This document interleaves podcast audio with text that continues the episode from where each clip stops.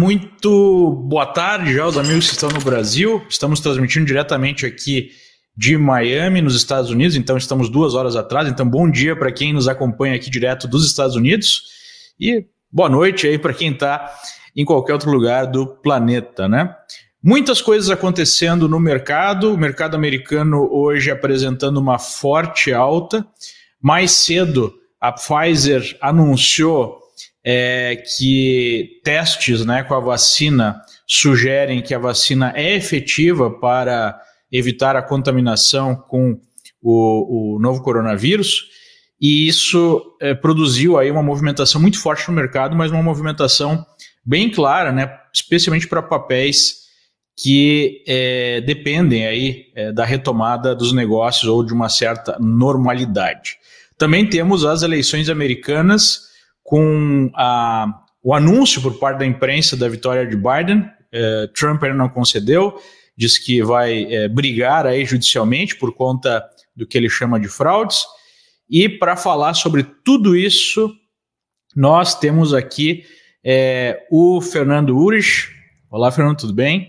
Tudo bom, Leandro? Tudo bom? Os telespectadores e amigos aqui da Liberta. É um prazer aí essa manhã cheia de novidade. Tem muita coisa para desempacotar para os nossos uh, espectadores. E temos também o Alexandre Volvox, nosso querido Stormer. E aí, pessoal, tudo bem? Como vocês estão? Olá, Leandro. Olá, Fernando Urich. Olá a todos os amigos que estão nos acompanhando neste almoço grátis da Liberta. Tudo bom, pessoal? Tudo ótimo, graças a Deus. Então, eu queria iniciar aqui fazendo um apanhado dos últimos desdobramentos que nós tivemos e para explicar para os amigos que estão em casa o que efetivamente está acontecendo nos Estados Unidos, como é que o mercado reagiu, porque eu acho que não é tão fácil né, de compreender essa movimentação, essa reação e essa situação que nós estamos vivenciando, que de uma certa forma é até incrível né, para um país como os Estados Unidos. Mas, enfim, é, nós tivemos as eleições na terça-feira, é, na terça-feira à noite, inclusive, fizemos um programa aqui com uma audiência muito grande, né? Mais de 140 mil pessoas passaram aí pelo nosso canal. Agradeço novamente os amigos que nos prestigiaram aí com a audiência.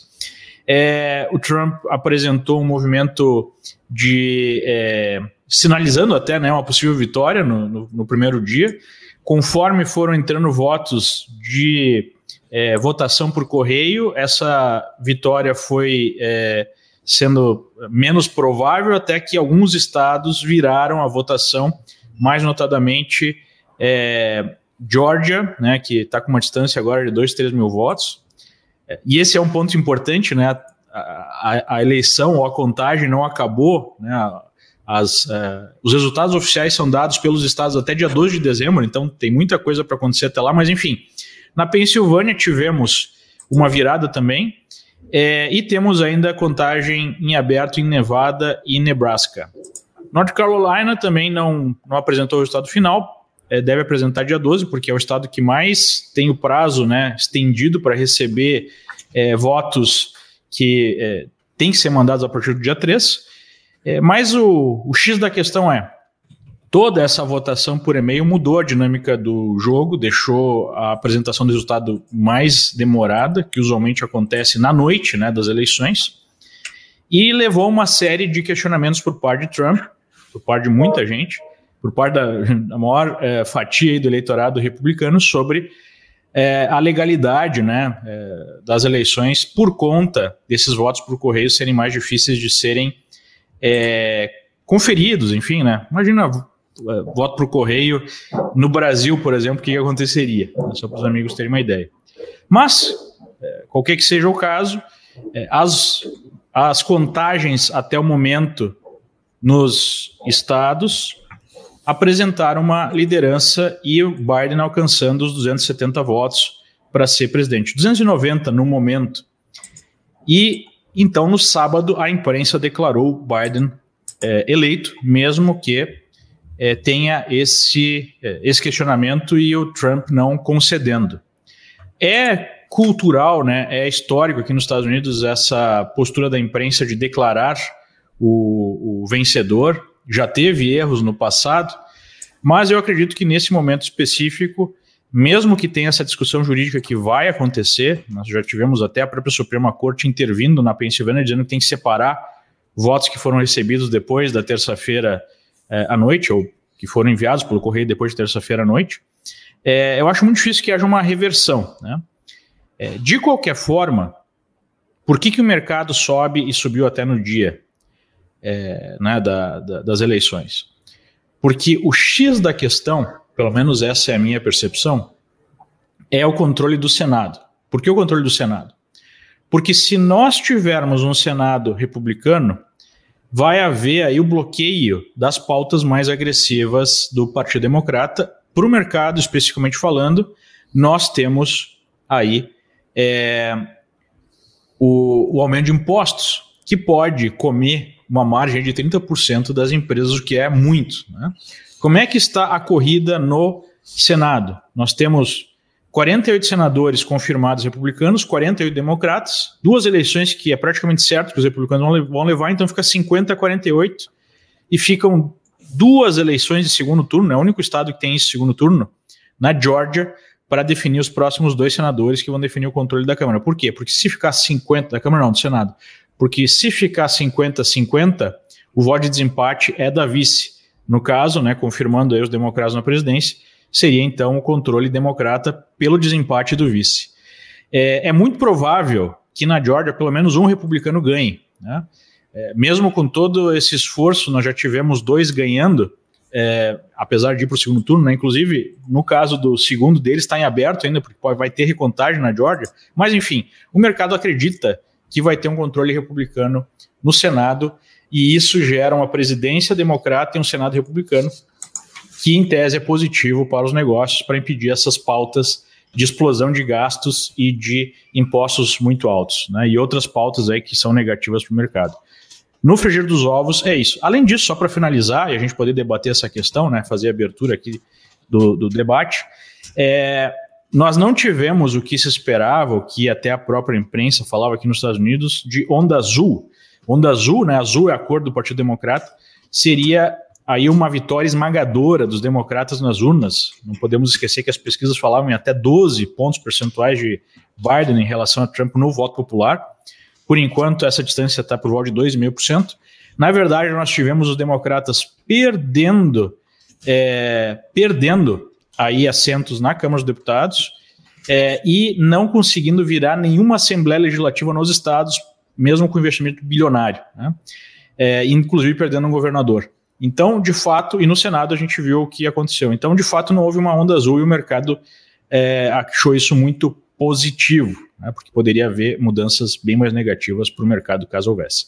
Resumindo, é isso e a gente ainda vai falar sobre a vacina, né, que é o que está movimentando, na minha opinião, o mercado mais hoje. É, é a leitura que vocês fazem aí, é, começando pelo, pelo Urich? Sem dúvida, essa acho que é até o início do de hoje de madrugada ou fim de semana, o que mais movimentava os mercados, especialmente o dólar também, a gente vê o dólar aqui no Brasil caiu bastante na sexta-feira, é, chegou ali a testar é, as mínimas dos últimos, das últimas semanas, e, e o dólar se, fortalece, se enfraquecendo no restante do planeta, moedas emergentes performando bem. Então, sim, eu, eu concordo com essa leitura. E, de fato, uh, acho que outro, outro fator positivo que o mercado também está encarando é que nessa não, não tendo a, a onda azul dominando o, o governo por completo, né, essa agenda mais regulatória, de aumento de impostos muito mais prejudicial para a economia, realmente não deve ocorrer. Então, para o mercado, quando se fala em maior previsibilidade e menos incerteza, isso é melhor, para as empresas é melhor. Então, não tendo essa preocupação de que pode ter um aumento de imposto muito elevado, isso sem dúvida é uma incerteza que sai da mesa e o mercado encara isso com bons olhos. Então, acho que essa é a leitura inicial.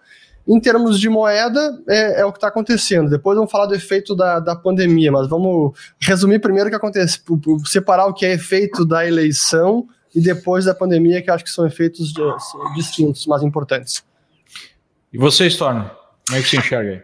Ah, eu, tô, eu realmente estou alinhado com a forma que o Urich, que você vê em a situação, Leandro. Eu entendo que o mercado não gosta muito de incertezas. E no momento em que a gente passa a ter um novo presidente, seja Biden, seja Trump, é uma incerteza a menos que estava preocupando os diferentes investidores, eles começam a precificar essa nova situação.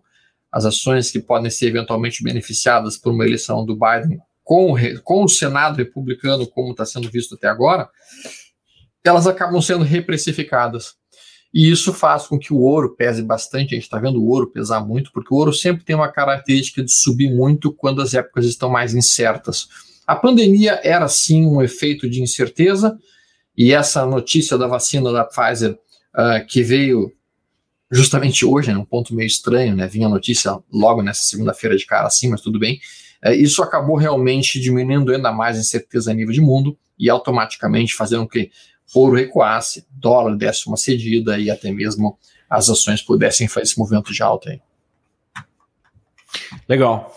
É, agora a gente pode falar um pouquinho sobre a questão da, da vacina, né? Eu até postei mais cedo que eu achei bem interessante o timing da apresentação, digamos assim, pelo menos é assim que o mercado está interpretando o que saiu hoje na madrugada, que nós temos uma vacina altamente efetiva, além de aparentemente segura, né? É, e isso seria, seria né, o, o, o, fim da pandemia. E a gente está vendo é, o reflexo disso na bolsa, onde papéis mais impactados pela pandemia, como empresas aéreas, né, empresas de é, turismo, é, enfim, mesmo empresas de petróleo, estão subindo forte, e outras empresas que foram muito beneficiadas pela epidemia, talvez o maior exemplo seja a Zoom, né, aquele software de videoconferência, caindo 15%, a American Airlines chegou a subir 25%. Então, a Amazon, que foi uma empresa é, que aproveitou muito a pandemia caindo, chegou a cair 5%, agora está recuperando, está só 2% de queda. É, enquanto, a até... fala, enquanto, a gente fala, só para complementar isso que o Leandro está dizendo, as maiores altas claro. da Bolsa hoje, a Gol com 15,60%, a Azul com 12,96%, vindo justamente em linha, Petrobras com 8,66%, vindo justamente em linha com isso que o Leandro está mencionando.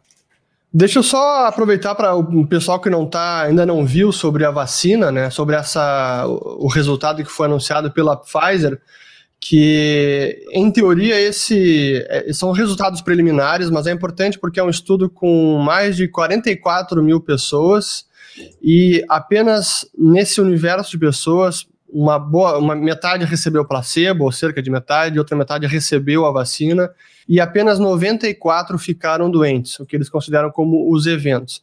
E desses 94, é, nove tomaram é, a vacina. Então, isso é um resultado importante, sem dúvida, por isso que é, é, é promissor, e por isso que hoje a gente acordou, até eu estava gravando um vídeo logo de manhã cedo, quando eu vi de repente o gráfico do ouro começou a despencar e estava subindo e despencou. Opa, o que está acontecendo que eu não vi ainda? E era essa notícia, então, da, da vacina da Pfizer, que se os resultados preliminares seguirem dando essas boas notícias, pode até ter, pode ser que até termos uma vacina por fim do ano já.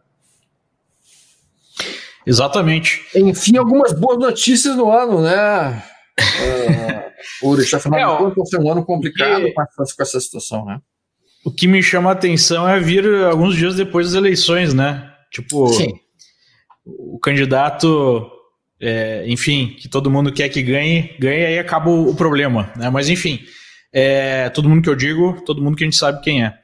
O que importa para o mercado é o seguinte: essa sinalização, se for confirmada, né, de é, é, fim do, pelo menos um horizonte para final da pandemia, gera uma expectativa de crescimento econômico. Com essa uh, expectativa de crescimento econômico, os juros podem até subir sem gerar, é, digamos assim, explosão do pagamento de é, juros, né, do, de, de, de, serviço da dívida, e com isso a gente tem uma pressão é, aí positiva sobre é, ações, por causa do próprio crescimento, e negativa no ouro, porque com juros mais altos a gente tem uma pressão negativa no ouro. Então a dinâmica que está operando no mercado nesse exato momento é treasuries mais longos apresentando uma queda, ou seja, juro mais alto, né? ouro por conta disso apresentando uma queda, e o dólar que sofreu aí por conta da sinalização de vitória do Biden, deu uma estabilizada no mundo e caiu mais no Brasil. Por quê? Minha percepção, e daí a gente vai discutir. É, a vitória de Biden sinaliza uma política externa mais favorável à China. China tem aí uma influência muito grande em cima dos emergentes em geral. Então, se você une a sinalização mais positiva para a China com a retomada da economia global e os emergentes são mais dependentes disso, né, porque não tem moeda forte para emitir e já estão com um déficit explosivo, isso facilita a vida desses emergentes e melhora a, a expectativa para suas moedas. É, é isso, Urich? Sem dúvida, é, esse é um fator que tem pesado positivamente para o nosso real e pesado para o dólar em relação a, a moedas emergentes. E até para ilustrar hoje, com o anúncio da vacina, que hoje elas acabaram subindo ainda mais no começo do dia. Esse é um gráfico do começo do dia, até o, o nosso amigo Dato Neto da Eleven compartilhou no Twitter dele. Aqui a lira turca subindo quase 6%, isso foi no começo da manhã, o, Brasil, o real brasileiro subindo 3%, o peso mexicano, enfim, as moedas emergentes aqui se beneficiando bastante. Mas é importante também frisar que no Brasil teve uma notícia que tem relevância na, na sexta-feira, até causou um certo ruído no mercado, porque o Paulo Guedes falou que numa, numa reunião, foi numa, numa, numa reunião com a com, com empresário, se eu não estou enganado, ele teria comentado que o dólar nesse patamar, talvez nós nem precisássemos de tantas reservas interna internacionais assim, sinalizando que a gente poderia até vender reservas, ou seja, deu um sinal para o mercado que o esticou demais e que poderia é, baixar o, o, o, o dólar. Outra informação também nesse mesmo dia, o diretor do Banco Central, o Fábio, ele também disse numa live, numa entrevista, dizendo que o Banco Central poderia até intervir para reduzir o valor do dólar. E até depois o Banco Central emitiu uma nota para esclarecer que não, na verdade, o Banco Central só vai interferir se houver disfuncionalidade no mercado, problemas de liquidez, etc., e não para desvalorizar, não para apreciar o real brasileiro. Mas foram talvez alguns algumas informações aí que também é, é, acabaram contribuindo para o fortalecimento do real hoje, junto com a notícia do Biden e da vacina. Tem um ponto é, importante que eu queria antes de, ah, antes de passar para o Alexandre, só, uma, só um adendo em relação a isso que o Ulrich falou, que é o seguinte, um dos maiores problemas hoje é, para o Banco Central é a questão da inflação, né, porque a inflação está pegando pesado no Brasil. E uma queda no dólar nesse momento pode aliviar né, essa pressão sobre o Banco Central para aumentar os juros logo. E isso pode ser algo muito positivo para a Bolsa, não é mesmo, Alexandre? Então, dois pontos que eu quero colocar, tá, pessoal? Em um dia como hoje, em que o mercado abre com 3 mil pontos de alta, em que o ouro está derretendo, em que eventualmente o dólar está fazendo toda essa volatilidade que a gente está observando, o pessoal deve estar tá com um monte de dúvidas do que, que eu faço. E esse é o momento perfeito realmente para ó, chama o teu assessor, ó, conversa com o assessor aqui, ó. Cara, tô achando isso, isso, isso. E aí tu consegue buscar e trocar uma ideia com quem tá uh, experiente e preparado para dar uma ajuda nessa situação. Por isso, quem precisar nesse momento, quem tiver em dúvida nesse momento, tem o link ali embaixo, entre em contato com o pessoal da assessoria para conversar um pouquinho sobre esse cenário atual. O que, que eu faço? Afinal de contas, a porta está subindo, outra está caindo. Como é que eu me protejo disso? Né? E aí eventualmente pode trocar ideias nessa direção com o pessoal ali que está esperando. Bom, voltando para o ponto que o Leandro mencionou, sim, o enfraquecimento do dólar para o Brasil pode dar uma boa aliviada na questão da inflação. Especialmente aqui no país, porque a gente sabe que a nossa inflação está muito atrelada ao efeito uh, dólar. Né? E então, no momento que a gente tem o Biden eventualmente se elegendo, a gente sabe que o Biden tem uma política mais expansionista de moeda, e ao mesmo tempo a gente sabe que o Biden tem uma característica de uh, trabalhar pelo menos as ideias e os conceitos de maiores, maiores uh, agendas sociais, isso enfraquece o dólar em si. Esse enfraquecimento do dólar, por sua vez, facilita o Brasil no cenário de uma, um arrefecimento, pelo menos inicial, da inflação e permitindo então a que o nosso próprio governo aqui então consiga de uma certa maneira uh, não precisar mexer na taxa de juros tão rapidamente. E tem um outro aspecto importante ser mencionado nisso, Leandro. A gente sabe que as políticas populistas e as políticas, digamos assim, que trabalham o conceito mais. Uh, eu não gosto muito de usar o termo direita e esquerda, mas o conceito mais governo gastando a rodo dinheiro, tá? Socialista. É, eu, não, eu, não, gosto muito de usar esse termo, sabe? Eu acho que socialismo e capitalismo são coisas é, um, tanto é. quanto, um tanto quanto não existentes mais. Na minha opinião, o futuro não vai ser Estado querendo governar as pessoas, mas enormes famílias bilionárias querendo governar as massas. Então pega um cara como o Facebook, Zuckerberg dominando o mundo. Esse cara, sim, dominando a opinião pública e realmente conduzindo a, a, a, o mundo para onde ele quiser. Essa é a minha maior preocupação, muito mais do que o Estado em si. A gente tem famílias hoje que têm PIBs muito maiores do que verdadeiros países. Mas isso não é o ponto. O ponto principal que eu queria mencionar para vocês é, no momento que a gente percebe isso acontecendo, uma diminuição na, uma diminuição no valor do dólar e ao mesmo tempo um arrefecimento aqui na questão da, do nosso cenário inflacionário, a gente tem um outro aspecto importante. Esse tipo de política tem uma característica de produzir um resultado mais imediato no crescimento, no crescimento econômico. E se isso acontecer, nós podemos ter sim as commodities a nível de mundo se beneficiando radicalmente. E isso também poderia ser benéfico para o país, porque a nossa economia é basicamente atrelada a commodities. Então eu vejo que pode estar iniciando um novo super ciclo de alta nas commodities no mundo. E se isso acontecer de fato, o Brasil pode ser beneficiado. É, a gente já tem visto aqui o petróleo hoje está subindo quase 10%, né? Só hoje. É, é, e pode, soja também. pode ter um efeito, né? Outro dia a gente estava numa discussão com o Tavi Costa, que costuma participar dos nossos é, papos aqui na Liberta, e ele falava que é um efeito meio paradoxal, quer dizer, é óbvio depois que você avalia, né? Mas pode ser paradoxal no primeiro momento, sobre uma política de. É, eventual política aí do Biden de diminuir é, produção né, de petróleo e tudo mais, gerando o aumento do preço do petróleo e de outras commodities. Porque mesmo que haja o um interesse de fazer uma transi transição né, nesse escopo de agenda ambiental, de é, mundo movido a petróleo para mundo movido a energia elétrica, isso não acontece da noite para o dia. Isso provavelmente levará décadas. E se você é muito agressivo num primeiro momento a diminuir é, a oferta, né, é, dessas commodities, a demanda ela vai continuar mais ou menos estável. E isso vai fazer o quê? Um aumento do preço dessas é, commodities. Então, isso é o que nós podemos já estar observando. Agora, é, acho que o Alexandre tocou num, num ponto bem importante. Né?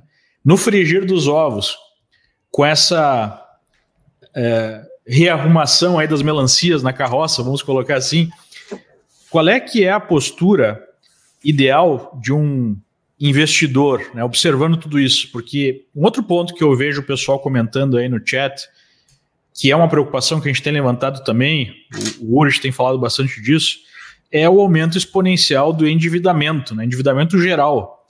E uma das primeiras medidas, inclusive, que o Biden deve tomar, segundo já vazou aí para uma parte da imprensa, é o cancelamento de 50 mil dólares do, da dívida estudantil, né, os primeiros 50 mil dólares que existiam de dívida.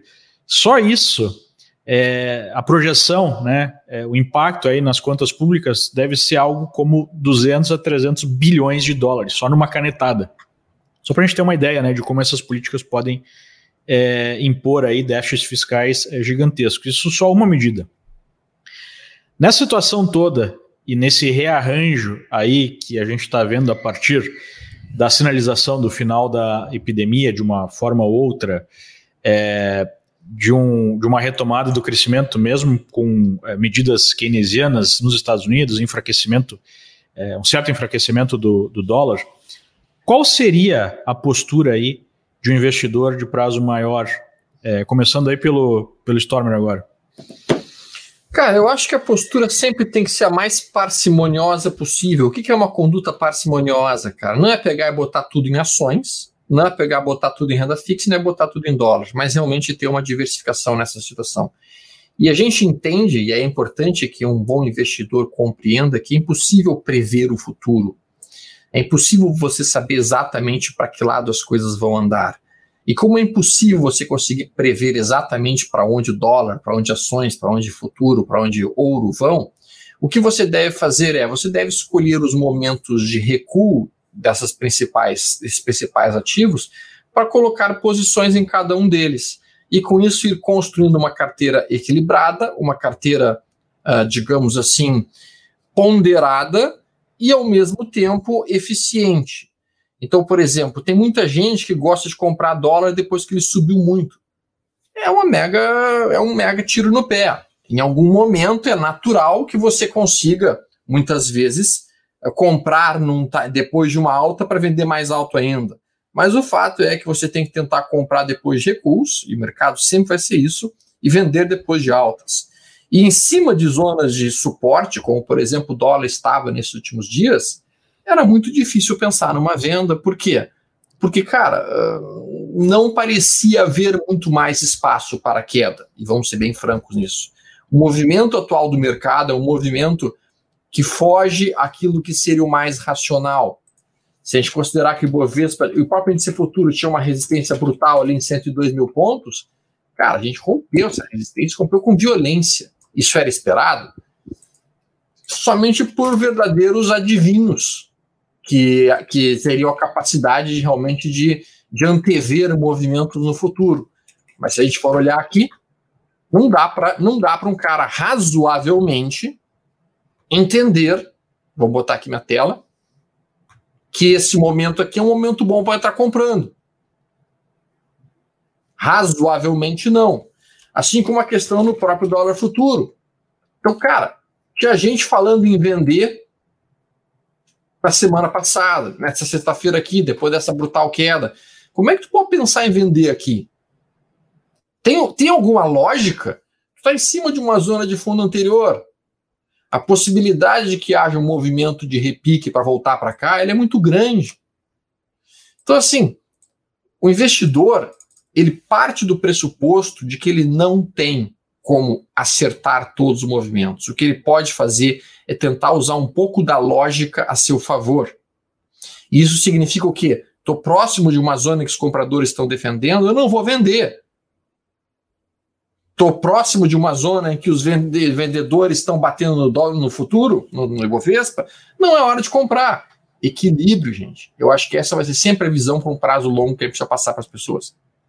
Deixa eu agregar, que eu acho que é importante, é, esse, a notícia do, da, da vacina agora mais próxima e que sim é muito promissora, e que bom que isso que continue, porque o que eu mais quero é que a gente consiga acabar com essa pandemia e viver, três, voltar a uma vida normal, né? Todo mundo.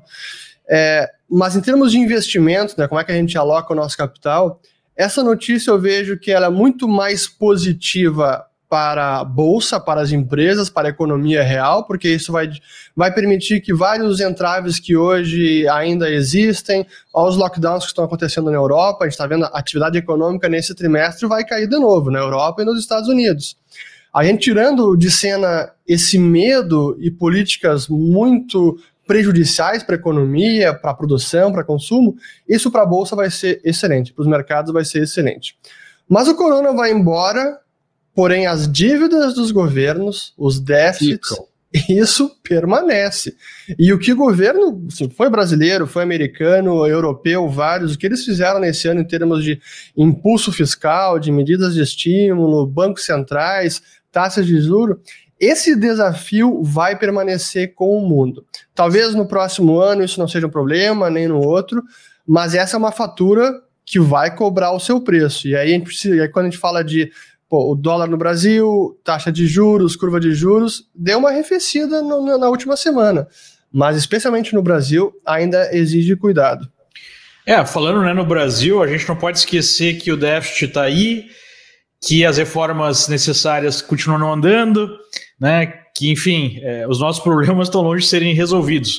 Mas o que importa, né, é, o que importa, acho que são duas coisas. Como o Alexandre falou, para o trader, tem que manter o sangue frio e seguir os seus sinais. E não ir na onda do ou otimismo demais ou pessimismo demais em nenhum momento. Né? Se você tem o seu sinal, você entra. Se você tem o seu stop, você tem a sua saída. E, enfim, é, é um jogo até meio chato, né? Porque não tem. É, quanto mais emoção você colocar nesse jogo, maior a chance de você perder. E mais errado tu está fazendo. É. Já para o investidor, eu acho que a única solução possível passa pela ideia que a gente tem batido aqui de diversificação. E diversificação realmente global, né? Você ter aí alocação em vários países, em diferentes moedas, em diferentes veículos, né, em diferentes classes de ativos, com diferentes maturidades, com diferentes liquidezes e assim por diante. Então, é, é muito importante ter essa mentalidade de diversificar sem tentar, é, sem tentar é, antecipar o que vai acontecer, porque isso quem faz é o trader, não o investidor. É claro que, na prática, eu, por exemplo, acho que todos vocês, a maioria das pessoas que operam, tem um chapéu de investidor e um chapéu de trader. Então, no meu chapéu de investidor, eu vou tentando alocar em ativos de qualidade, né? E fazer uma carteira diversificada. No meu chapéu de trader, eu tento antecipar movimentos e fazer essas operações, como o Alexandre falou, sem levar em consideração aí a, a, o espírito né, de otimismo ou de pessimismo que sempre vai estar presente em algum momento ou outro. Né? Acho que essa é, a, essa é a melhor dica que a gente pode dar a todos que estão nos assistindo aqui. É, eu sei que pode ser meio meio óbvio, mas o que tem de gente querendo vender aí a, a lâmpada mágica, né? Querendo vender uh, uma forma é, mágica de ganhar dinheiro sempre e de forma efetiva em todas as situações, não está no gibi, né? Então a gente tem que ser sincero aqui com vocês. É verdade, é o que o Greg falou. Ser trader é chato demais quando você realmente é um trader, né? Porque você simplesmente opera seguindo aquilo que você planejou, independente do que as pessoas estão falando, das notícias e tudo mais. Né? É, bom, é, ainda voltando e focando um pouquinho agora no Brasil, é, a gente falou no último programa que havia sinais de forte recuperação econômica no país já, né, nos, nos dados mais próximos que acompanhamos. Como é que nós devemos olhar para 2021, Urish? Eu acho que essas, uh, pelos indicadores de atividade econômica, essa recuperação está seguindo, é, apesar dos desafi desafios fiscais, apesar do dólar, a economia segue andando, né? especialmente aqueles setores que foram mais beneficiados pela conjuntura. Os dependentes de crédito, onde a taxa de juros baixa tem um papel fundamental, como é o setor da construção civil, é, isso, por enquanto, não deve descarrilhar, vai seguir em 2021.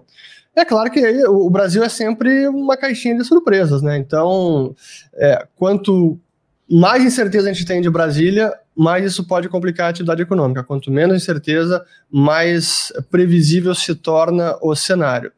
É, agora, eu diria que a notícia importante para gente acompanhar os próximos meses é como essa vacina pode realmente ir adiante se for aprovada, porque isso pode fazer com que a nossa segunda onda, que aconteceria depois do nosso verão, não aconteça ou seja muito menos prejudicial para a economia. Né?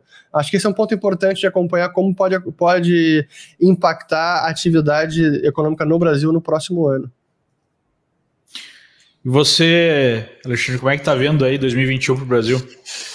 Cara, honestamente falando assim, tá? Eu percebo o seguinte: uh, o país, uh, a indústria já está acelerando, a gente já percebe os próprios industriários com um índice de confiança do, do empresário muito grande, tá? Já estão investindo novamente, a gente já percebeu uma retomada, inclusive, no número de empregos formais no país. Uh, a gente já tem o setor de construção civil realmente puxando forte. Taxas de juros mantidas nesse nível tendem a favorecer bastante esse setor ainda. E, e, dessa forma, olhando isso e entendendo um dólar ficando mais fraco no futuro, especialmente pela eleição realizada e pela diminuição dos níveis de incerteza a nível de pandemia, eu vejo um 2021 bastante otimista para o Brasil, sendo muito franco. A gente podia ter feito um trabalho muito melhor, e eu concordo com o Ures que se a gente tivesse cuidado um pouco mais do nosso déficit fiscal, tivéssemos mantido um pouco mais de responsabilidade fiscal naquilo que foi feito, nós teríamos condições muito boas de receber grande parte do dinheiro que vai sair dos Estados Unidos, ou seja, já tem se visto uma grande quantidade de dinheiro saindo dos Estados Unidos e indo para países emergentes, tá? Uh, mas especificamente falando, quando a gente fala de países emergentes, aqueles que mais vão se beneficiar são aqueles que têm ou que apresentaram uma maior responsabilidade com a sua balança fiscal. E isso a gente não fez muito, temos que ser bem verdadeiros nesse aspecto. Ainda assim, eu acho que pode sobrar um caldinho desse dinheiro que vai sair dos Estados Unidos e deve ir para emergentes. Essa é a minha opinião. Uh, e por isso eu olho para o Brasil com um cenário bem otimista para 2021. Boa. Bom, tem uma pergunta aqui que é bem interessante do Douglas uh, Ramos Soares. O que poderá acontecer caso as eleições mudem diante a judicialização de Trump?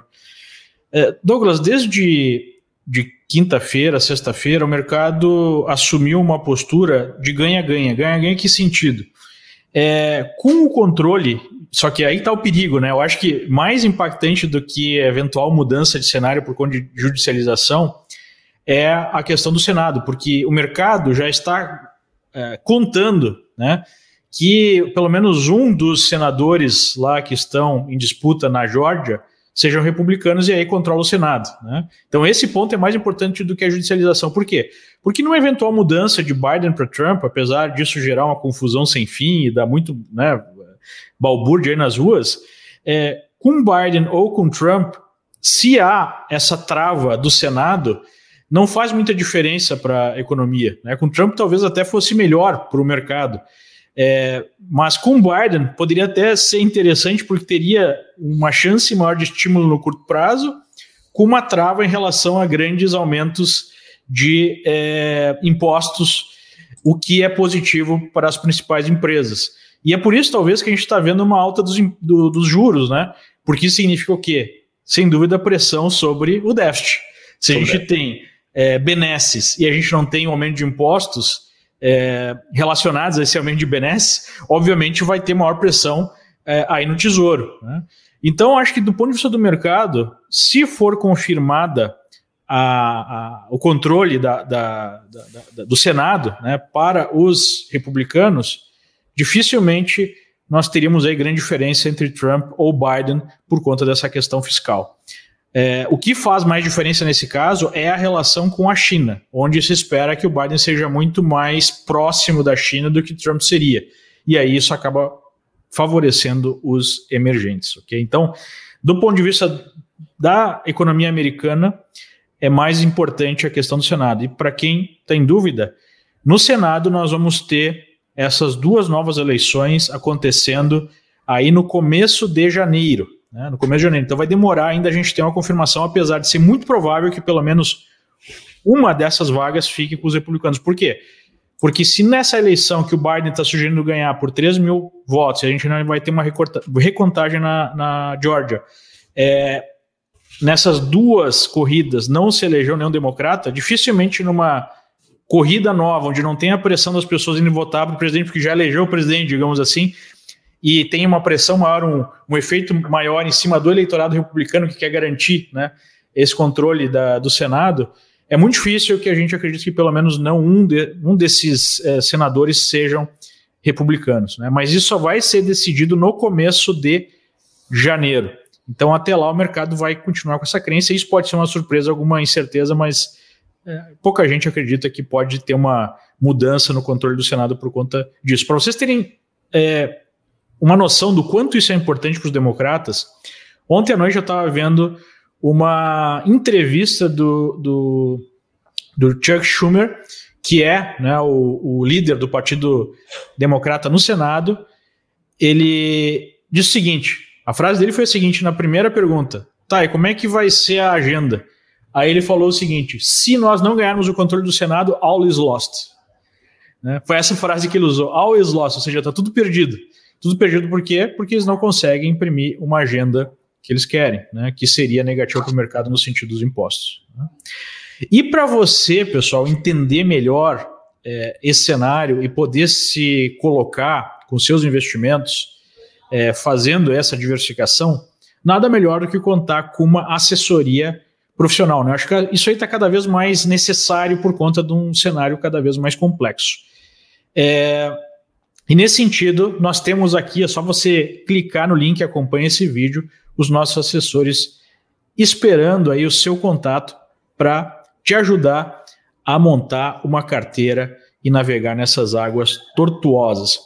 Falando em águas tortuosas, é, eu vejo aí que o mercado agora está no momento mais eufórico, tanto no Brasil quanto nos Estados Unidos, e isso faz a gente tender a esquecer desses problemas. E a gente está aqui num papo né, muito longo, acho que é um papo que já está disseminado aí na, na internet também, sobre um grande problema que nós poderíamos ter um momento, que seria o tal dia do reconhecimento, né, de uma grande correção, é, por conta né, dessa fragilidade que aumentou com esse endividamento todo, com essa emissão é, sem fim de dinheiro, mesmo no Brasil, juros muito baixos. Quando é que a gente pode imaginar que isso aconteça, Urish? Essa é a pergunta de um quatrilhão de dólares, né? Mas como é que fica esse cenário com essa é, com essa aparente euforia, né, por conta de uma certa diminuição de incertezas após as eleições e tudo mais, e mesmo com uma luz no fim do túnel em relação à pandemia? É, será que a gente pode imaginar qual seria o timing para uma eventual correção mais forte do mercado depois de toda essa euforia? Essa realmente é, é, é, o X da questão de um zilhão de dólares e é difícil a gente responder. E até tem uma pergunta aqui do pessoal se é verdade esse tal do grande reset financeiro, né, o reinício do sistema. Até convidando o pessoal, depois a gente vai botar aqui o link na descrição do vídeo também, que a gente está preparando uma série chamada O Grande Reset Financeiro, que vai ao ar na semana que vem, dia 16 a 22 de novembro, onde eu vou aprofundar bastante esse tema, a gente vai elaborar bem a nossa abordagem, porque é um assunto muito importante. Mas é, o que a gente já pode antecipar aqui é como eu falei, né? O corona vai embora, a pandemia passa, mas as dívidas ficam e os governos saem desta crise, saem de 2020 muito mais endividados do que já estavam. E a gente entrou nessa pandemia, eu falo a gente, o, as nações em nível global, elas entraram na pandemia com um nível de endividamento público já bastante elevado. E depois da pandemia, isso apenas intensificou. E a pergunta que fica no ar sempre é: bom, mas até quando isso vai ser possível? Até quando vou conseguir arrastar, eh, empurrar com a barriga esse dia do juízo final, né? Quando os investidores vão se negar a financiar os governos a essas taxas de juros, sendo que a, situação fiscal ainda é muito preocupante. Né? Ontem, hoje mesmo eu estava vendo de manhã para ter uma ideia do, dessa que eu chamo que é até uma, uma bizarrice do mercado financeiro. A Grécia com todos os problemas que tem, com todo o endividamento que é dos mais elevados da Europa, o título da Grécia de cinco meses, de seis meses, estava hoje de manhã tradando negativo. Taxa de juro negativo na Grécia. Se olhar o título da Grécia aqui de, de 10 anos, estava próximo de 1,5%. Deixa eu até botar aqui, porque é importante dar a informação precisa que eu estou colocando. Ó, Grécia, 10 anos, 0,86%. Grécia, não é Alemanha, não é Estados Unidos, não é, é, é Reino Unido, é Grécia. Então, até quando isso vai ser levado a cabo, é difícil dizer. O que eu aposto é que os bancos centrais vão conseguir levar isso por mais alguns, talvez, anos. Não vai estourar no que vem, acho que é possível arrastar por mais anos. Porque a gente está vendo o que aconteceu no Japão, né? O Japão já está com essa política de monetização da dívida. Isso é, o Banco Central compra os títulos de dívida do próprio governo japonês. O Japão está com 240% de dívida sobre PIB e isso ainda não estourou por lá. Então, eu acho que pela experiência do Japão, me, me, me sinaliza que a gente consegue levar esse estado de coisas por mais alguns anos aí, tanto mas, na Europa mas, quanto mas. Urich, olha só, tá? E aí eu vou. O pessoal diz que eu sou um eterno otimista, né? Mas o fato é o seguinte, né? Eu tô aqui, acho que eu sou o mais velho aqui do grupo. Eu já vi realmente o país e o mundo quebrarem 50 mil vezes, falirem 300 mil e nunca quebrarem, nunca acabou o mundo. Eu sempre digo que o mundo, no mundo tudo muda para nada mudar. Então, assim, de fato, o que nós estamos vendo é realmente países mais endividados. Mas esse efeito que você mencionou taxa de juros negativo, isso já está aparecendo em vários países. E isto, na minha opinião, já apareceu aqui no Brasil também agora. Em que taxa sentido? de juro real, sim, verdade. Não, mas eu não estou falando nem da real, estou falando até mesmo da, da, daqui a pouco, logo, logo, nós vamos estar fazendo o mesmo conceito. Sabe por quê?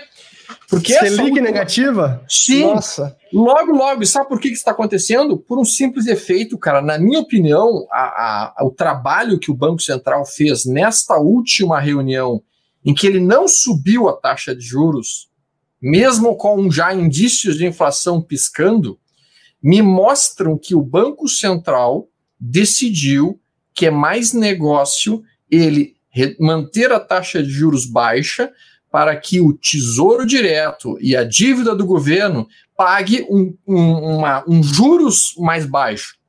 Ou seja, a forma como eles estão decidindo pagar a conta do endividamento deles é através de impor taxas de juros baixíssimas ou até mesmo negativas, e com isso, literalmente, eles conseguem pagar as suas dívidas com menos juros. Mas, mas no Brasil tem um, tem um limite que o Banco Central consegue impor essa Sim. taxa de juros muito baixa, né? Assim como na Grécia, né? Assim como na Grécia. É, é mas, mas aqui... a Grécia tem a Alemanha para segurar as pontas, né? Exatamente. A gente Sim. não tem a nossa Alemanha, né? A Sim. gente não tem. A Grécia o, tem dívida em euros, né? O, não o em ponto, reais. O ponto que eu quero colocar, e talvez a gente tenha que pensar nisso, é os governos mais fortes, Alemanha, Estados Unidos, mesmo Inglaterra, eles vão produzir essa forçada de redução da sua dívida através de taxa de juros baixa.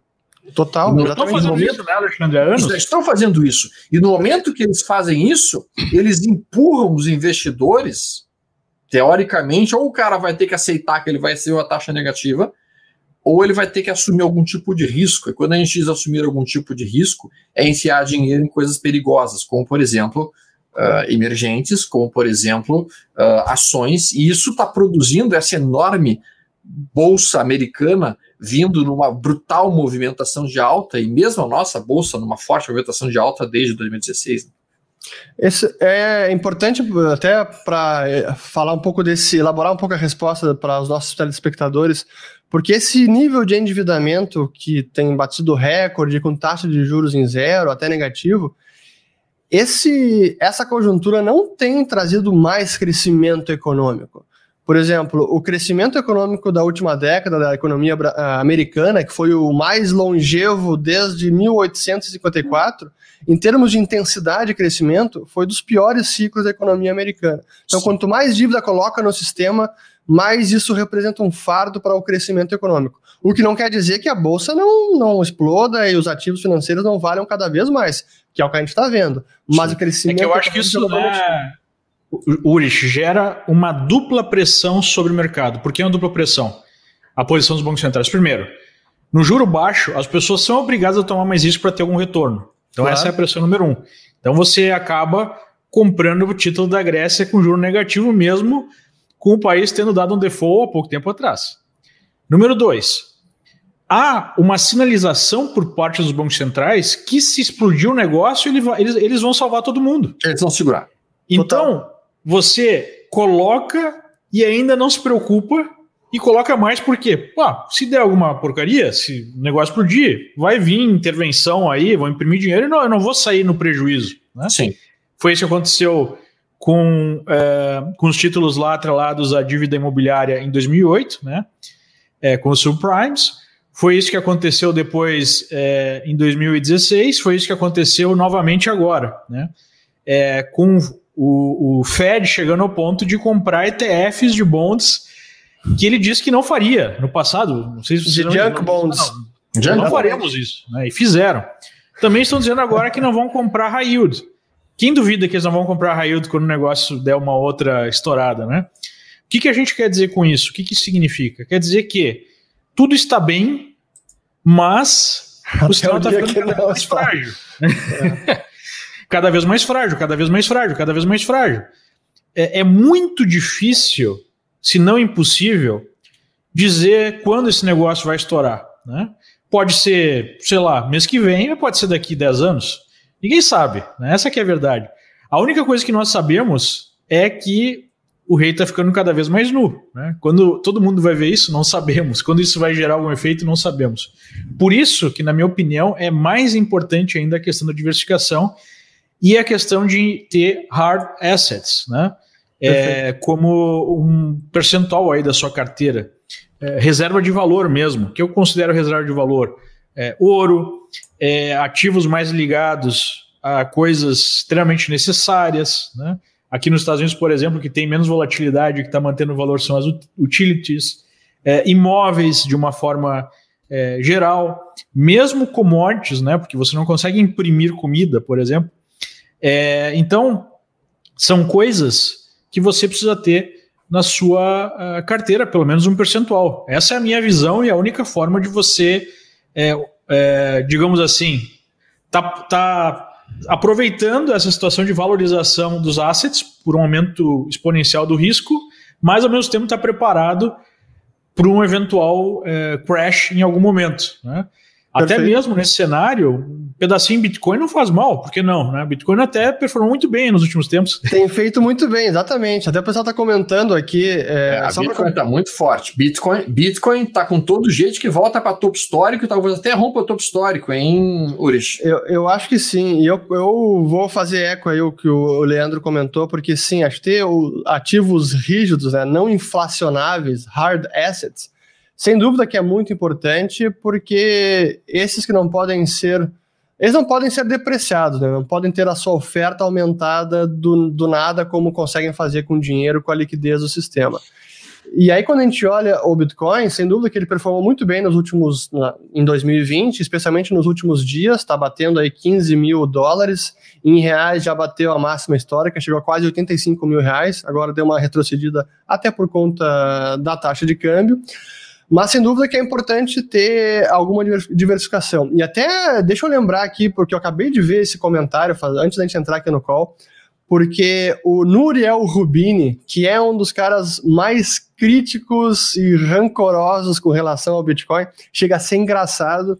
Ele, numa entrevista recente, disse que até o Bitcoin pode ser parcialmente uma reserva de valor. Ele até falou isso meio que em tom de crítica, mas reconhecendo que, olha, tem alguma coisa aí de interessante. Mas, pessoal, é diversificação, não é para botar metade da carteira é, em criptos, tá? O problema é o seguinte que eu vejo, tá, Orish, e, e, e, concordo com a ideia tua e do Leandro de que é importante sim a gente ter uma boa parte do nosso patrimônio naquilo que é chamado de hard assets. E hard assets, para as pessoas que estão nos ouvindo em casa, são basicamente todos os ativos que não conseguem ser impressos numa maquininha do Banco Central. Tá? Então, coisas que o governo não tem como expandir de forma artificial. Por exemplo, terras. Terras são hard assets. Não tem como o governo expandir de forma artificial, a não ser que ele invada outro país. Isso significa, naturalmente, uma, uma situação dramática. Então, assim, eu entendo isso que vocês estão mencionando, mas eu tenho uma preocupação que é justamente essa preocupação do grande reset que o Uris colocou agora há pouco. Porque se vocês em casa começarem a olhar as notícias do grande reset, que foi anunciado, que estão falando no, no Fórum de Davos, uma das frases que eles colocam é: as pessoas não vão ser mais donas de nada e serão felizes. E o que me preocupa muito nesse Grand Reset é que um dos idealizadores disso tudo é um cara chamado Thomas Piketty, que depois escreveu aquele livro, que é um, um livro que é recheado de dados estatísticos falsos, equivocados. O Capital. Cara, é, o Capital. Um livro assim que tu olha e fala, cara, isso aqui tem tanto valor quanto a porcaria do papel em que ele foi impresso, não é para nada aquilo ali. Mas que a agenda esquerdista, e eu não gosto de falar de agenda esquerdista, vocês sabem disso, mas agenda mais pro lado de lá idolatra o cara como se fosse Deus na Terra. E esse cara é quem está liderando o Grand Reset com esse tipo de ideia. Ninguém mais vai ser dono de nada, mas todo mundo vai ser feliz. Cara, quando você ouve isso, isso vai ser para 2021, pessoal. É. 2021. Eu fico preocupado. Eu diria é, a mesma coisa que quando a gente ouve pessoas tipo Mark Zuckerberg falando que é, já que os empregos estão né, diminuindo é, e poucas pessoas são necessárias para manter a produção necessária para todo, todo mundo, é, e, é, e, esse é um fenômeno que está gerando tensões políticas gigantescas, né? Você tem as velhas, os velhos empregos industriais que formavam a classe média, sei lá, nos anos 60, 70 nos Estados Unidos, uh, acabando, porque tem automação, né? Quem está se dando bem nessa nova fase são pouquíssimos, é, é, pouquíssimas pessoas com uma maior capacidade técnica que são do ramo de tecnologia e tudo mais, ele defende coisas como ah, vamos ter que manter, vamos ter que criar uma renda básica universal, né? E aí poucas pessoas criam a riqueza necessária para a gente viver, isso gera uma concentração de poder é, gigantesca e extremamente perigosa. Né? Mas é. eu acho aqui, Alexandre, o que a gente está falando é que o Grand Reset tem várias facetas. Né? O do Piketty é essa. Mas se a gente falando do Grand Reset no tipo num crash em que as coisas percam o valor e as coisas se reorganizem, né?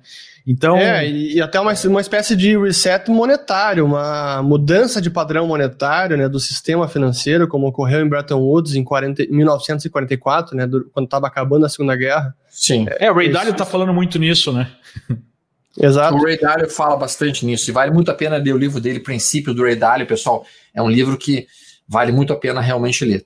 tanto ele, tava, ele lançou o princípio e ele vai lançar agora o modelos econômicos que é de como investir. Vale muito a pena ler, pessoal. Mas essa, essa agenda do, do Fórum Econômico Mundial de Davos e que o Piketty está tá apoiando e várias lideranças mundiais, olhando as políticas que eles estão propondo, é de é assim, é abertamente menos livre mercado, questionando que a liberdade de mercado trouxe, tirou milha, milhões de pessoas da pobreza, que agora mudou a economia, não é mais isso.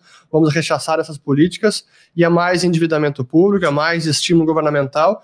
Então, da maneira que eu vejo é que esse Great Reset do FMI, do Fórum Econômico, ele na verdade ele pode antecipar um verdadeiro grande reset e não resolver a economia. É, é isso que eu é da, é da maneira que eu estou enxergando. Sem dúvida, né? Acho que é mais uma questão política que econômica no final Total. do dos ovos, né? Sim, mas tu, e... já conseguiste ver algum economista socialista que resolveu a economia, Urish? em algum lugar do mundo, algum lugar da história? Não tem como. Depende, tem né? Como. Se perguntar pro Maduro, ele acha que resolveu, porque para ele tá ah, ótimo, sim. né? Óbvio. O socialismo tá moderno dele. Sim. Mas eu acho que esse, essa questão aí desse reset é um programa que a gente pode fazer só sobre isso, porque tem muita coisa para falar. É tem muitos dobramentos para o próprio mercado. É, agora, do ponto de vista de investimentos, o que eu tenho visto é que, independentemente da sua posição política, é um bom negócio ter empresas que têm cada vez mais poder político-econômico. Vocês querem um exemplo do que eu estou falando? Na Califórnia, que é um estado extremamente socialista, é, o governo tinha passado várias medidas que basicamente acabavam com o modelo de negócio do Uber, né? é, tentando dar direitos trabalhistas para quem trabalha no Uber. Basicamente é isso. Coisa que, inclusive, também está sendo discutido no Brasil, né? Foi e voltou algumas vezes. O que, que o Uber e a Lyft fizeram? Né? São concorrentes, mas nisso eles estão juntos, porque obviamente dependem disso. Eles patrocinaram uma campanha de 400 milhões de dólares para fazer um plebiscito. Primeiro, fazer os candidatos lá, enfim, os, os, deputados e senadores da Califórnia a aceitar um plebiscito, né, porque eles queriam simplesmente aumentar aí a, os benefícios né, de, de, de, salário, de outros benefícios para os trabalhadores. É, e no segundo momento fizeram o plebiscito e fizeram uma campanha massiva para as pessoas concordarem com a sua posição. O que aconteceu? O Uber ganhou o plebiscito. O povo da Califórnia votou a favor de manter os motoristas como contractors, né, basicamente como terceirizados, e não como empregados da companhia. O que eu quero dizer com isso? É, Google, Amazon, é, Apple, Facebook, é, essas empresas têm cada vez mais poder político, econômico, concentração e isso acaba gerando um aumento né, do valor das suas ações, porque elas acabam produzindo uma espécie de oligopólio é, nos mercados onde elas atuam. E isso, obviamente, é positivo para o acionista, sem entrar aí na discussão se isso é positivo para a sociedade, para a própria democracia. Né? Do ponto de vista do investidor, o retorno tem sido excelente. Né? É, então, eu não vejo uma mudança no curto prazo nessa realidade. E isso acaba é, gerando uma vantagem para essas empresas, vocês não concordam? Cara, eu acho que é um conceito, e é um conceito que a gente tem que ter em mente, aquilo que eu estava mencionando anteriormente, as empresas elas se tornam cada vez mais poderosas. Me preocupa muito as empresas que têm controle real de meios de comunicação das massas, né? Isso está se tornando cada vez mais preocupante. O controle que o Facebook faz sobre aquilo que é dito ou não dito, o controle que o Twitter faz, o controle que o WhatsApp faz daqui a pouco. Daqui a pouco simplesmente tu vai, o Instagram então tu emite uma opinião e tu é cerceado de emitir tua opinião. Né? Isso está acontecendo em vários lugares, porque essas empresas privadas em si têm interesses, naturalmente eles querem defender os seus interesses. E a gente tem que entender isso de uma maneira uh, muito muito mais ampla do que simplesmente ver como uma briga entre esquerda e direita. Às vezes eu tenho a impressão que o movimento de esquerda, ele na verdade, ele é marionete dessas empresas, sabe, Leandro?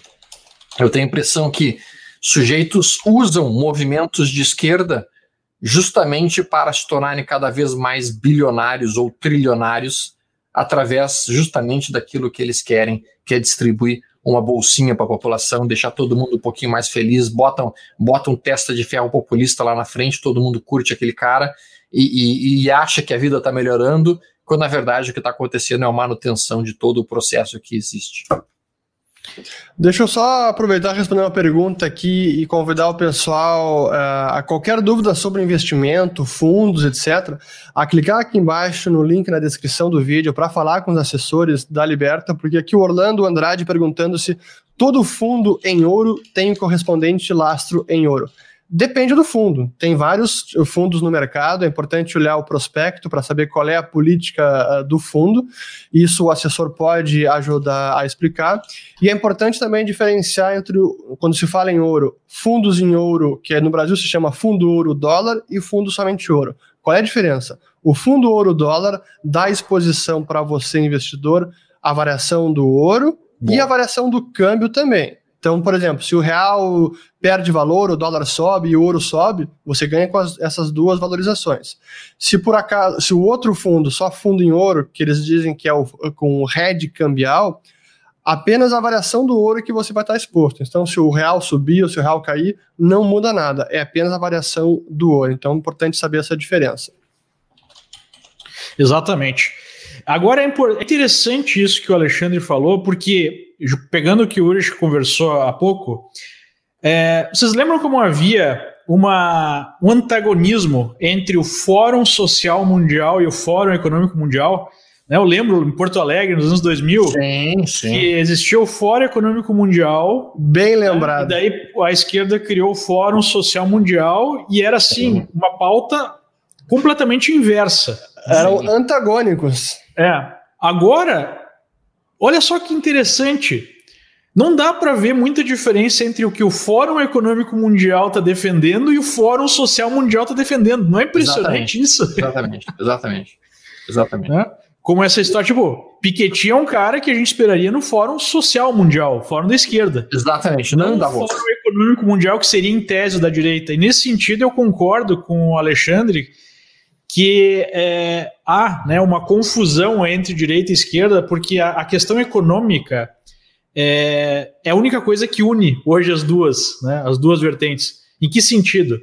É, não há mais, especialmente aqui na esquerda americana, talvez a esquerda brasileira ainda está mais atrasada, né, ainda está falando em luta de classes e tudo mais, você não vê aqui, de uma maneira geral, a esquerda falando em é, acabar com os capitalistas, né, ou abaixo aí essas empresas e tudo mais. Não, a, a pauta mudou. Economicamente, as empresas têm que funcionar, mas os benefícios têm que ser divididos né, entre toda a sociedade, Sim. Não Sim. da forma antiga que a esquerda defendia. E, e, isso em si, né, do ponto de vista da organização da sociedade, é uma coisa muito perigosa, porque gera uma concentração de poder e um certo pensamento único, que é muito perigoso. Né? Mas aqui a gente nem pode entrar muito nisso, né, porque aí a gente vai para um caminho que não envolve muito investimento. Claro. Agora, como é que isso reflete no mundo dos investimentos? Reflete que essas companhias estão cada vez mais superpoderosas, talvez mais poderosas do que os próprios governos. Né? Porque elas acabam tendo o poder de, de pauta e de intervir na vida das pessoas de uma forma mais direta que os próprios governos. O que, que é mais poderoso hoje? A definição de uma política de um Twitter, de um Facebook, de um Google? Ou alguma legislação eh, ou alguma política defendida pelo governo americano? Né? Vou, dar, vou, dar, um exemplo nisso, Leandro. Olha o que acaba acontecendo. Nos Estados Unidos hoje, tá? quando você tem, vamos lá, uma empresa como o Facebook, ela é nada mais, nada menos do que um mural em que as pessoas podem colocar as suas opiniões. E ele é considerada como um mural. E a legislação americana permite o seguinte: no momento que você é um mural e que você não tem uma linha editorial, você não é responsável por qualquer coisa que seja escrita ali. Então, por exemplo, se eu no Facebook venho e ofendo o Urish, o Urish não pode processar o Facebook porque eu ofendi ele através do Facebook. Ele pode me processar porque foi eu que fiz ofensa. Agora, se o Ush vai na zero hora aqui de Porto Alegre e me xinga na zero hora, porque e a zero hora aprova essa essa publicação dele, através da linha editorial da Zero Hora, eu posso processar a Zero Hora por ter me difamado. Ela é responsável por isso porque ela tem uma linha editorial. Bom, o Facebook não tem linha editorial, entre aspas. Tá? O Instagram também não tem linha editorial, entre aspas. Uma das grandes brigas que está sendo colocada hoje justamente é isso. Essas redes sociais, que hoje têm sim linha, linha editorial. Se colocar qualquer coisa numa linha que vai oposta ao que o Instagram acredita, eles te bloqueiam. É censura na mesma hora. Então, o que, que, o que, que eles estão falando sobre? Vamos modificar essa lei e agora qualquer rede social que impõe algum tipo de censura para aquilo que está sendo postado vai ser considerado como linha editorial. Isso significa poderá ser processada. Cara, as redes sociais no mundo inteiro, Instagram, Facebook, Twitter, elas estão horrorizadas com essa possibilidade. E elas não querem isso. Porque isso literalmente obrigaria elas a ouvir todas as opiniões opiniões diferentes. É, na verdade, se, se eles perdem essa imunidade, isso pode quebrar as empresas, né? Porque imagina é. milhões de pessoas processando Exato. por algo que foi postado no Facebook. Exato. Ou, então, ou vira chuva de censura pelas empresas, sim. ou chuva de processos, é um dos dois. Mas voltando para o ponto que o Leandro está mencionando, o que, que isso tudo que a gente está falando implica na questão do investimento? Implica no seguinte, meus amigos. A gente tem que ter um olhar muito mais crítico de toda a informação que é recebida para nós. Tudo que a gente recebe hoje, a gente tem que colocar um filtro e pensar o que, que isso realmente quer dizer. O que, que a pessoa que está me mostrando isso de fato acredita e o que, que ela quer que eu acredite. Porque cada vez mais existem segundas, terceiras, quartas e quintas intenções naquilo que está sendo colocado, e usualmente as intenções não são para melhorar a nossa vida. É, é só ver o seguinte, né, Alexandre? É, essa questão toda da epidemia. Qual foi o setor da economia, quais foram as empresas mais beneficiadas, não pela epidemia, mas pela resposta que os governos deram à epidemia, com os lockdowns e tudo mais? Quem foi é, muito beneficiado? Quem teve aí um resultado muito melhor nesses últimos trimestres, enquanto o resto da economia estava quebrando, empresas de, de tijolo, vamos colocar assim. Né? E aí você vê essas empresas é, censurando qualquer opinião contrária a quem era contra, por exemplo, o lockdown. Sim. Talvez elas até estivessem sendo honestas, né? Nessa postura de querer bloquear para, sei lá, proteger a vida das pessoas. Mas há um conflito de interesse. A gente não pode negar que há esse conflito de interesse, porque elas estavam sendo Sim. beneficiadas por essa política aí. Diretamente beneficiadas. Pesadamente beneficiadas, né? Então a gente tem que ter esse olhar crítico. Agora, a tese que eu estou defendendo aqui com vocês é, é como não há expectativa de mudança em relação a essa tendência da concentração de poder na mão dessas empresas, é um motivo a mais para ter essas empresas na carteira, independente da sua visão política, né, política é isso, sem dúvida. Porque sem dúvida. eu não consigo ver aí uma força política suficiente hoje em dia. Hoje, qual é que é o maior lobista, os maiores lobistas de Washington? Google, Amazon, Facebook. Sim. Né?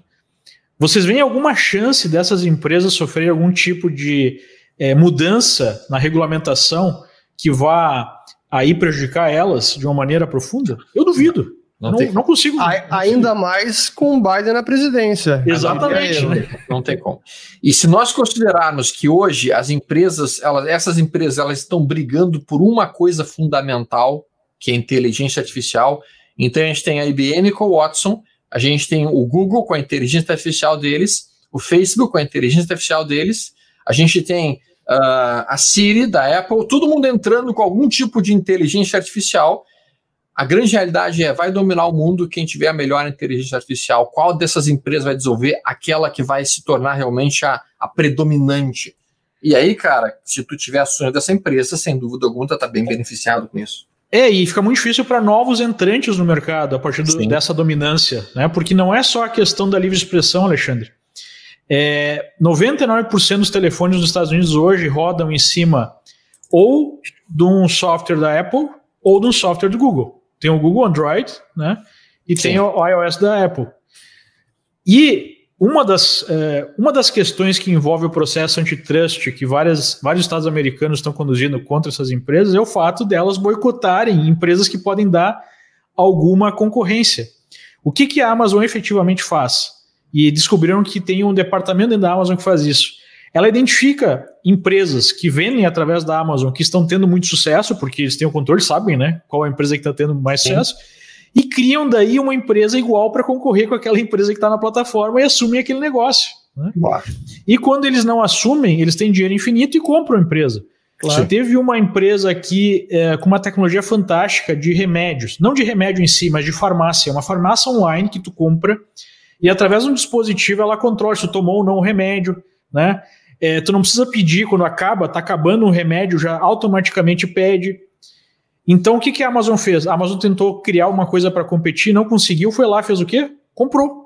Por quê? Porque a Amazon tem uma capacidade infinita de financiamento. Né? Tem dinheiro infinito. Então, o que, que isso gera no livre mercado? Não tem mais livre mercado. Você tem uma empresa que dominou o mercado, você tem um monopólio. Né? E aí, quando o Leandro fala em dinheiro infinito, tu pensa assim: não, mas ela não pode ser tão poderosa. Galera, o Jeff Bezos, semana passada, vendeu 3 bilhões de dólares em ações.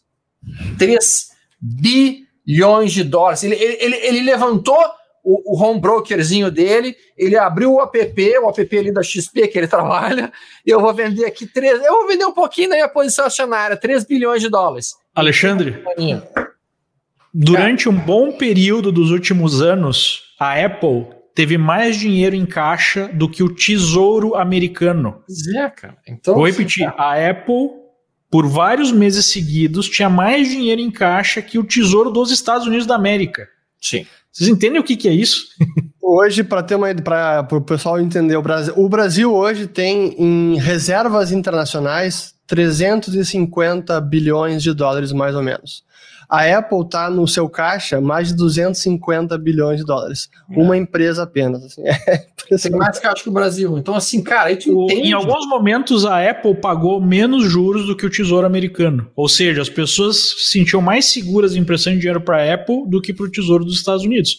O que parece ser um absurdo, né? Mas acontece por quê? Porque cada vez mais essas empresas têm um poder infinito. Infinito. Vou dar um exemplo. É, o presidente dos Estados Unidos vai lá e fala uma coisa no Twitter. O Twitter vai lá e bloqueia aquilo que ele falou. Sim. E ponto. E o Facebook faz a mesma coisa. E ponto. Sim. Entende o tamanho desse poder? Né? A gente sabe que numa guerra, quem controla as informações controla a guerra, o resultado da guerra, controla né, o resultado final. Sim. Então, o ponto que eu estou fazendo é: esses são papéis que, seja você um investidor ou seja você um trader, o que, que o trader faz? O que, que eu faço? Quando eles dão um sinal de compra, caem até um suporte, eu compro. Sim. né? E depois que dá um lucro, eu vendo, eu vou operando. Mas como investidor, tem que ter algum, alguma coisa desses papéis na carteira, por quê? Porque a concentração de poder é infinita e eu não vejo no curto, médio prazo uma mudança nessa dinâmica. Uma forma não é por nada que a Apple tem mais do que. É, tem um valor maior do que o PIB brasileiro, né? quase duas vezes maior. Então, é, é o ponto é, sem entrar na, na, na, discussão se isso é bom ou não, né? Porque, obviamente, não, eu acho que isso não é bom para a sociedade, para o nosso regime e tudo mais. Mas do ponto de vista do investidor, como é que você não vai ter esse tipo né, de, de ativo é, em carteira? Esse, esse é o ponto. Né? Não faz sentido uma mudança nessa rota na carteira. Então, é, sim, é importante ter uma parte do teu capital colocado nesse tipo de, nesse tipo de situação. Eu, eu concordo em gênero, número igual com o que ele está colocando. E, novamente, nós não estamos colocando aqui nenhum tipo de, de juízo do que, que se isso é bom, se isso é legal ou não é bom. Nós estamos constatando um fato, alertando aos amigos que isso existe e ao mesmo tempo dizendo vocês podem ser sócios dessas empresas, se vocês quiserem. Porque por enquanto ainda isso é permitido. Exatamente. Bom, é, para ir para a reta final do programa aqui, eu queria fazer aqui uma brincadeira com vocês e dar uma passada é, na situação geral do mercado. Né? É, eu vou mostrar aqui o mercado internacional, a gente dá uma comentada, de repente o Alexandre pode mostrar o mercado brasileiro, já que o Alexandre está mais próximo do mercado brasileiro. Então deixa eu colocar minha tela aqui, se o pessoal puder, o pessoal da produção aí puder colocar minha tela. Produção, vamos lá. Deixa eu botar aqui, chamar o pessoal no. Aí, botaram boa. Tela, botaram, beleza. A gente está vendo então os setores mais prejudicados com essa epidemia, como por exemplo bancos fazendo uma forte alta hoje, né? Wells Fargo subindo 10%. É, a gente tem American Airlines, chegou a subir 25%, agora está subindo 12%. Né? Mas vamos ver aqui o SP. O SP hoje está testando seu topo histórico. Depois de uma alta forte, desde a consolidação de um suporte aqui, eu estou usando o Spider, né, o ETF do S&P, entre 320 e 323. Então a gente está testando, apesar de ser um padrão aqui, se fechar assim não fica tão bonito né, para um rompimento agora, e também é um rompimento meio esticado. Como o Alexandre falou, já, o mercado já está subindo alguns dias. Seria meio complicado abrir posições por curto prazo agora, né? Sim. Mas o mercado está sinalizando que fez uma correção até para quem gosta de Elliott aí, né? ABC, e está querendo fazer mais uma pernada de alta. Então, é, atenção aqui ao topo anterior de 358,50, mas já é um sinal positivo. Aí a gente está vendo o e os papéis de tecnologia estão basicamente estáveis, né? Porque foram os mais beneficiados aí pela epidemia. É, então a gente está vendo como hoje né, o movimento do mercado é muito mais focado na ideia de uma solução para a epidemia com as vacinas do que na questão presidencial em si. E a gente está vendo o TLT, que é o ETF de maior prazo, é, que são treasuries de 20 anos ou mais, né, caindo forte. Quando, a gente sabe que bonds, quando eles caem, os juros aumentam, né? Os juros estão relacionados ao preço desses títulos. Então é uma queda substancial, sugerindo esse aumento de déficit nos Estados Unidos. E foi isso, foi essa queda aqui no Tesouro mais longo que gerou essa queda forte no dólar aqui é, no mercado mundial, né, que está testando inclusive um suporte aqui nós temos o ETF, o GLD. em relação ao dólar, como o Alexandre já mostrou, opa, deixa eu colocar direito aqui.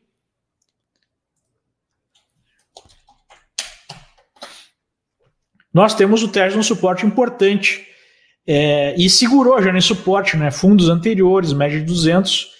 Então o dólar está numa situação interessante aí para uma entrada de pressão compradora. Para um repique, né? Momento. Como é que está o Ibovespa aí, Alexandre? Vamos colocar aqui minha tela, pessoal. Estou colocando e compartilhando minha tela para a gente rapidamente ver. Ó. Isso aqui, vamos ver se aparece agora Ibovespa. Isso é Ibovespa, tá? O Ibovespa vinha dentro de uma movimentação de tendência de baixa, em que a gente faz topos e fundos em queda, a gente pode ver os topos e fundos caindo aqui no gráfico diário, até que ele faz esse movimento forte, recua, respeita o último fundo e hoje nós estamos rompendo aquilo que quem lê gráficos entende como um pivô de alta. Isso estaria virando a tendência de alta do Ibovespa, a tendência de baixa do Ibovespa para uma tendência de alta. Quando a gente coloca um gráfico semanal, a gente consegue ver que o gráfico semanal, já que é gráfico do Ibovespa no gráfico semanal, olha a pancada que aconteceu devido à pandemia, Logo após, o mercado vem se recuperando dentro de um zigue-zague altista, batemos duas vezes na mesma média móvel e agora estamos rompendo. E esse rompimento, tá, a gente tem uma resistência logo aqui acima, em 106 mil, mas rompido isso, o objetivo seria retestar nosso topo do início do ano em 119 mil e, quiçá, talvez até mesmo romper essa região. E por último, o IFIX, que é o, o índice de fundos imobiliários, né, o a gente está fazendo o índice de fundos imobiliários aqui, colocando para vocês verem rapidamente, só para a gente poder ter uma ideia de como está a questão do indicador de imóveis no país. Também fazendo essa movimentação lateralizada há vários e vários meses, mas agora montando uma tentativa de talvez romper o topinho de 2,828, que seria o topo, inclusive, para daí sim tentar buscar o topo do ano, que está lá em uh, 3,252. Aí o dólar, como já bem mencionado aqui, fazendo um movimento de recuo. Até porque o juro já, o juro futuro também está caindo, né? Então isso favorece o, o IFIX. Pessoal, como nós falamos aqui, é, há bastante coisa se movimentando. É muito importante você é, ter uma ajuda profissional aí para operar, para montar a sua carteira. Clique aqui, fale com um dos nossos assessores. Lembrando, né, que aqui a gente não dá calls, não dá chamadas de compra ou venda, né? Não, não, não, não dá nenhuma análise aqui, a gente está numa discussão sobre a situação geral do mercado. Se você quiser um auxílio, fale com um dos nossos assessores que estão esperando aí no link da descrição desse vídeo. Bem, acho que já deu para mostrar aí para o pessoal o que está acontecendo no mercado, quais são as expectativas. Tecnicamente, né, Alexandre, a sinalização é muito positiva, tanto para o mercado internacional quanto para o mercado brasileiro. Apesar de no curtíssimo prazo dar uma esticadinha, né, o ideal seria uma, uma correção aí para posteriormente voltar a subir, tu não acha? Cara, eu tenho a leitura exatamente igual a sua. Na minha opinião, essa eu tenho uma pequena aposta com o Ogro. Eu acho que o Ogro vai ter que me pagar uma janta lá no Fazano, provavelmente, porque a gente vai para 113 mil pontos agora. É só romper 106, fica o caminho reto até 113 mil pontos. Só que eu entendo exatamente da mesma maneira. Eu esperaria recuos, dois ou três dias, quatro dias de recuos, para tentar comprar mais próximo do suporte, onde então eu vou ter empresas muito boas por preços relativamente mais em conta do que o atual. É, lembrando para os amigos que o que pode colocar água na cerveja aí do mercado é o andar da carruagem dessas eleições para o Senado aqui na Geórgia. Né? Se haver algum risco dos democratas controlarem o Senado, o que eu acho que nesse momento é baixo, mas pode acontecer, porque a eleição é aberta, né? E, e com essas votações por correio tudo pode acontecer, como a gente viu. É, é, ah, algo que pode atrapalhar aí esse, esse, esse rally, né? mas não acho que seja algo provável pelo menos não parece no momento. É, quer colocar alguma coisa, Urush, em relação a essa situação fiscal, juros, cenário aí econômico tanto no Brasil quanto no mundo? Não, acho que a gente, já, a gente conseguiu já pontuar bastante o que a gente está vendo aqui no Brasil também em termos de, de curva longa de juros está caindo junto com o restante do mercado, o DI 29 aqui caindo para 7,56.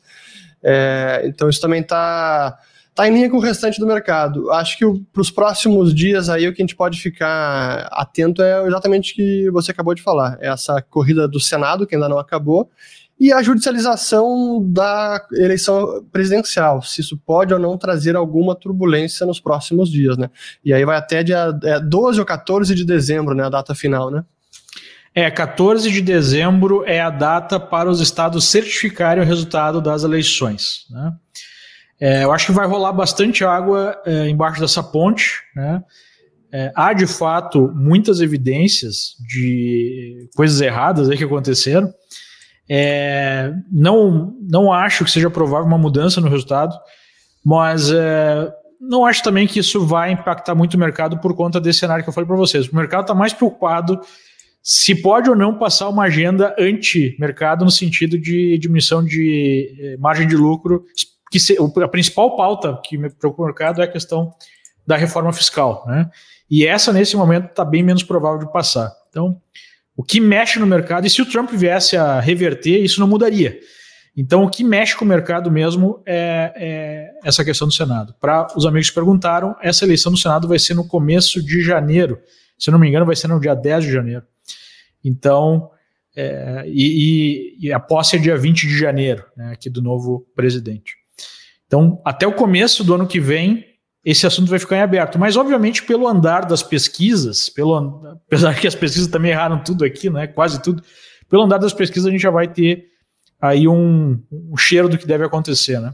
Mas, como eu falei, se nem durante é, todo o esforço que foi feito conseguiram é, eleger, né, mesmo no primeiro turno, o candidato democrata, dificilmente agora no segundo turno vão conseguir, ainda mais no estado do que usualmente é republicano, é, tipo, as chances beneficiam o candidato republicano, pelo menos um por lá. Né? Então é isso.